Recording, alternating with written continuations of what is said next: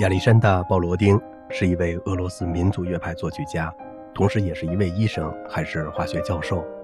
他的专业是化学。1856年从彼得堡医学院毕业后，一直从事教学和科研工作，并在科学上有重要的发明。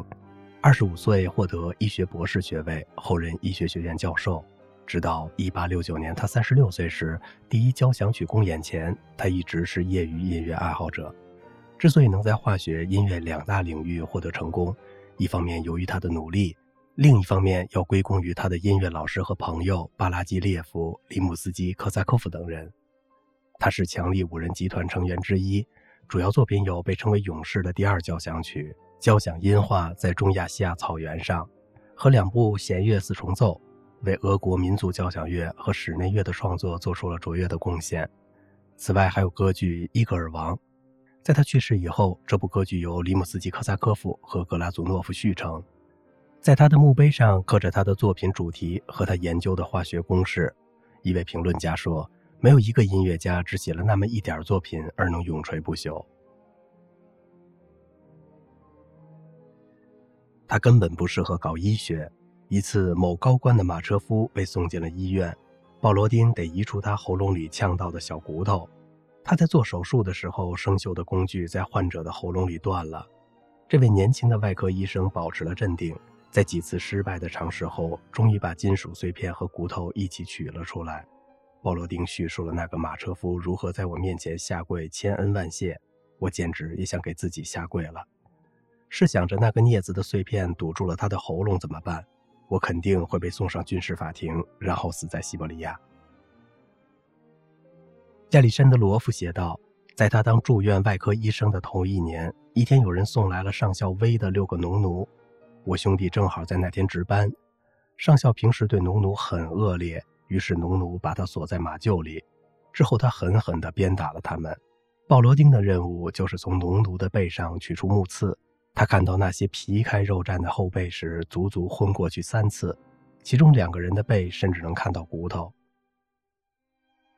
一八七四年五月，屠格涅夫应邀聆听鲍罗丁、居伊、穆索尔斯基、里姆斯基科萨科夫演奏他们的音乐。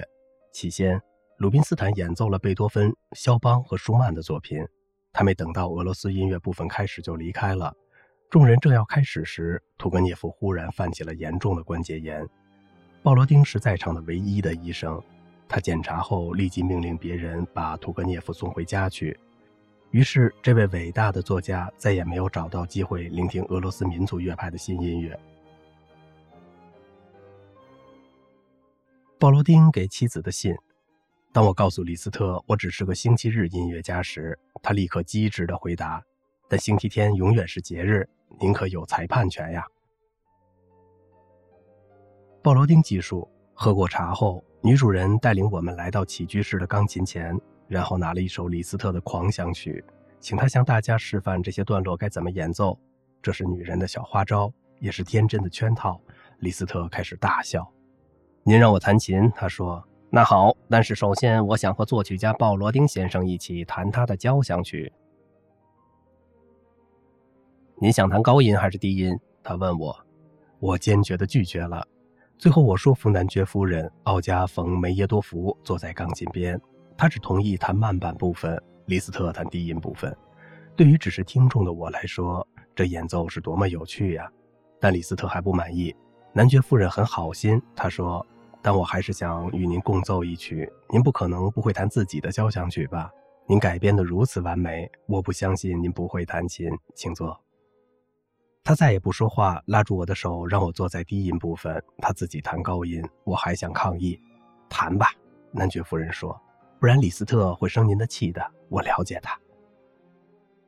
我本想从谱子翻到的慢板部分开始，但李斯特翻到了末乐章。我们弹了一气，然后再弹协谑曲和第一乐章。我们等于把整个交响曲都弹了一遍，而且没有漏掉任何重复部分。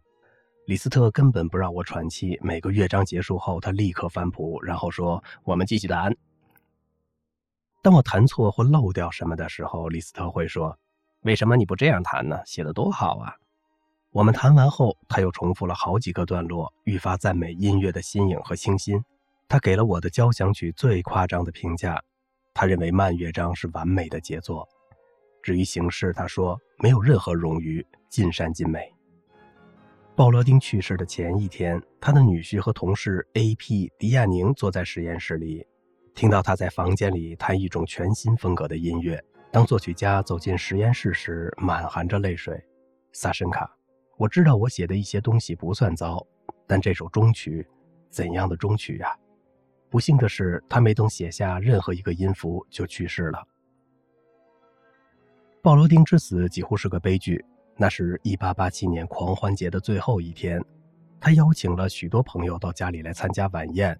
他用惯有的热情招待宾客，兴致勃勃，不用邀请就主动开始跳舞。他唱了歌，还在钢琴上为客人们演奏了第三交响曲的片段。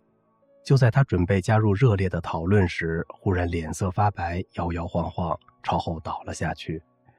没人来得及扶住他。等到大家赶紧聚拢到他身边，将他扶起时，他已经离开了人世。